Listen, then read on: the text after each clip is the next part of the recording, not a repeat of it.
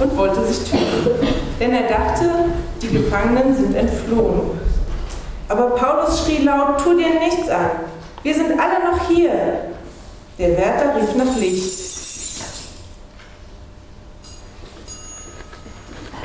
Er stürzte in die Zelle und warf sich zitternd vor Paulus und Silas nieder. Dann führte er sie hinaus und fragte, Ihr Herren, was muss ich tun, damit ich gerettet werde?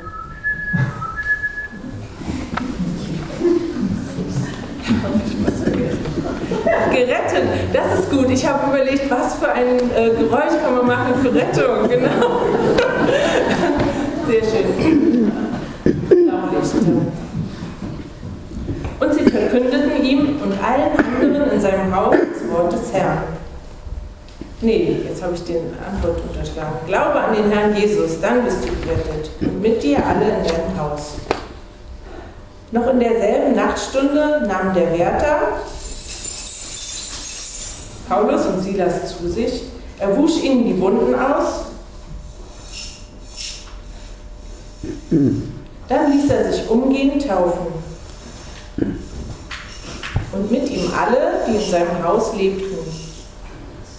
Anschließend führte er die beiden in sein Haus hinauf und lud sie zum Essen ein. Die ganze Hausgemeinschaft freute sich, dass sie zum Glauben an Gott gefunden hatte.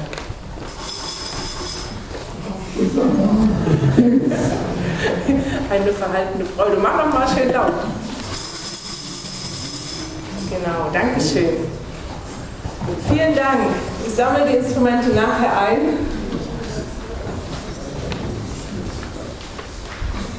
Ja, eine vertrackte Situation, wenn wir nochmal an den Anfang der Geschichte zurückkehren, in der Paulus und Silas da gelandet sind. Im Gefängnis mit blutendem, schmerzendem Rücken und die Füße eingeschlossen. Sie können sich nicht mehr bewegen. Und das alles eigentlich gar nicht wegen ihres Bekenntnisses zu Jesus Christus und auch gar nicht, weil sie gerade auf Missionsreise sind, sondern weil Paulus die Nerven verloren hat. Denn, das steht in der Geschichte davor, jeden Tag, wenn sie zum Beten gegangen sind, Paulus, Silas, Timotheus, dann lief ihnen eine Frau hinterher. Diese Frau war eine Sklavin und die hatte einen Wahrsagegeist, so heißt es, und ihre Herren verdienten viel Geld damit, sie anderen Leuten was sagen zu lassen, die Zukunft oder irgendwas über ihr Leben. Und dieser Wahrsagegeist, der schrie immer aus ihr heraus, das sind die Diener des höchsten Gottes. Ihnen müsst ihr folgen, sie zeigen euch den Weg zur Rettung. Und damit hatte er ja eigentlich auch noch nicht mal was Falsches gesagt. Aber das war jetzt jeden Tag so. Also ich glaube mindestens viermal. Und zum Ende, also es muss ja auch belastend sein, wenn man irgendwie einen Weg geht und immer läuft jemand hinter einem her und schreit. Zum Ende konnte Paulus einfach nicht mehr. Der hat gesagt, hat dem Geist befohlen, in Jesu Namen auszufahren. Also eigentlich eine Wundergeschichte, die dem vorausgeht. Und die Frau hat sich vielleicht auch gefreut, aber die Besitzer, können Sie sich vorstellen, nicht. Denn damit war ihre Geldquelle futsch. Die waren richtig ärgerlich und haben Paulus und Silas kurzerhand ins Gefängnis gebracht. Und da saßen die beiden nun im hintersten in der hintersten Stube im Dunkeln. Und das ist einfach eine verfahrene Situation für die beiden. Sie haben sich nichts Böses gedacht, sie haben eigentlich das Beste gemacht, aber es ist nicht so gut angekommen. Und ich glaube, das kennen wir alle, solche Situationen. Ja? Es gibt ja so ein Sprichwort, gut gedacht und schlecht gemacht. Ich erinnere mich, dass wir einmal einen Besuch gemacht haben bei Leuten, bei älteren Leuten und dann plötzlich redeten die Kinder nicht mehr mit uns, mit denen wir vorher befreundet waren. Weil irgendwie was ausgesprochen wurde, was nicht so, so wie auch immer, was nicht ausgesprochen werden sollte. Und ja, dann steht man da. Man kann auch nicht mehr sagen, na, wir haben eigentlich gar nichts gesagt, sondern ähm, das kann man ja nicht beweisen, was dort gesprochen wurde. Auf jeden Fall standen die Kinder in einem Licht da, in dem sie nicht dastehen wollten und haben zu uns quasi Funkstille eingeleitet. Und dann sitzt man da in der Isolation und denkt, ich kann jetzt gar nichts machen. Alles, was ich äh, sage, kann gegen mich verwendet werden. Oder vielleicht gibt es andere Situationen, man wollte jemandem helfen, aber man hat es falsch angepackt oder es ist falsch angekommen. Sie kennen sowas bestimmt. Und dann ist man isoliert und allein und irgendwie von Missverständnissen umgeben. Und egal was man macht, man kommt da nicht raus. Wie in einem Gefängnis. Und die beiden hätten jetzt auch die ganze Nacht grübeln können. Ach, hätten wir bloß unseren Mund gehalten. Was hat uns denn dieser Geist gestört? Silas hätte immer sagen können, auch Paulus, du mit deinem cholerischen Temperament, warum hast du dich nicht zurückgehalten? Der war ja auch wirklich nur mitgefangen sozusagen, der hatte ja gar nichts gemacht.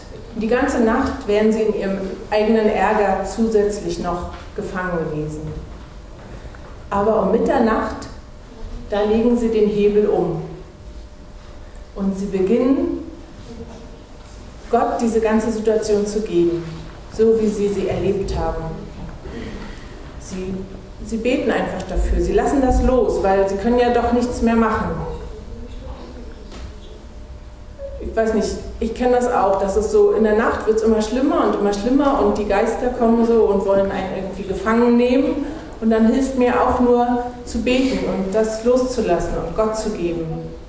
Egal was es ist, man kann auch eine Mücke ein Elefant werden am Ende. Und das haben die beiden auch gemacht. Sie lassen das los. Sie beten vielleicht sogar für die Frau. Sie beten für die Leute, die sie ins Gefängnis gebracht haben. Sie beten vielleicht für den Gefängniswärter. Und aus dem Gebet wird ein Lob, ein Lob Gottes. Sie singen ein, oder sie sprechen auch einen Lobhymnus. Aber wahrscheinlich haben sie gesungen, denn die anderen haben sie ja gehört. Sie haben also diesen Hebel umgelegt. Und das können wir eigentlich alle. Egal in welcher Situation wir stecken. Und ich glaube, das geht auch in wirklich trostlos oder traurigen, tief traurigen Situationen. Und ich erinnere mich an unseren Prediger, also in Anklam, ich komme ja aus Anklam, in der landeskirchlichen Gemeinschaft hatten wir einen Prediger und der hatte vier Kinder. Und der letzte war so ein Nachzügler, da waren alle schon aus dem Haus. Der war der, der, die Freude sozusagen auch seines Alters, kann man sagen. Also damals war er für mich natürlich alt, so alt war er wahrscheinlich noch nicht, aber so ist es ja. Ja, und dieser junge Mann, der ist dann mit 19 gestorben. In einem Verkehrsunfall, unverschuldet.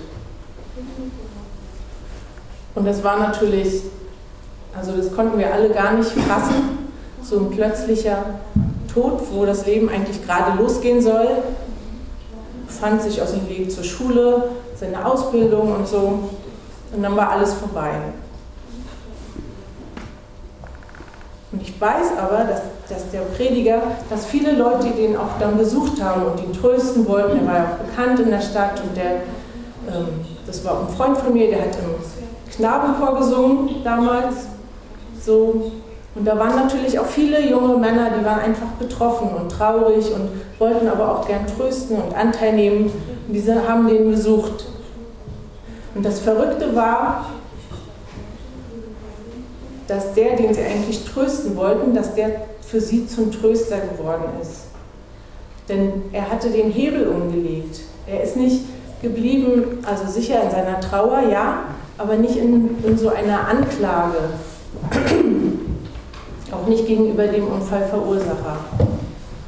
Und ein Grund dafür war, er hatte im, in der Tasche seines Sohnes oder bei den Sachen wurde eine Karte gefunden. Da war so ein Gebet drauf formuliert, ein Hingabegebet an Jesus Christus.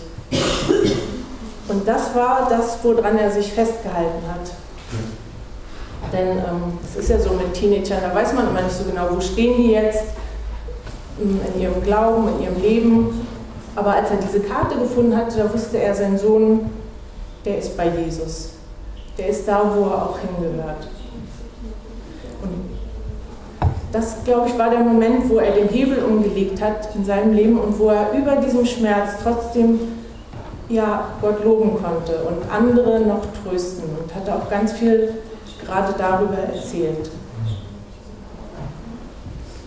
Und da kann man manchmal staunen, was Gott aus, aus so einer Situation macht, die tief traurig und irgendwie trostlos scheint oder auch verfahren. Auch bei Paulus und Silas war das ja ganz erstaunlich. Ähm, wer hatte denn mit einem Erdbeben gerechnet? Die Gefängnistüren springen auf. Und das ist noch nicht mal der eigentliche Clou. Jedenfalls habe ich den Eindruck, der eigentliche Clou ist, dass der Gefängniswärter und sein ganzes Haus zum Glauben an Jesus Christus kommen und dass sie sich taufen lassen. Da kann man manchmal staunen, was Gott aus solchen Situationen machen kann, wenn wir den Hebel umlegen. Und ich glaube, viele Menschen um uns herum, die kennen diese Geschichte nicht. Und die werden sie wahrscheinlich nie lesen. Aber uns beobachten sie ganz genau.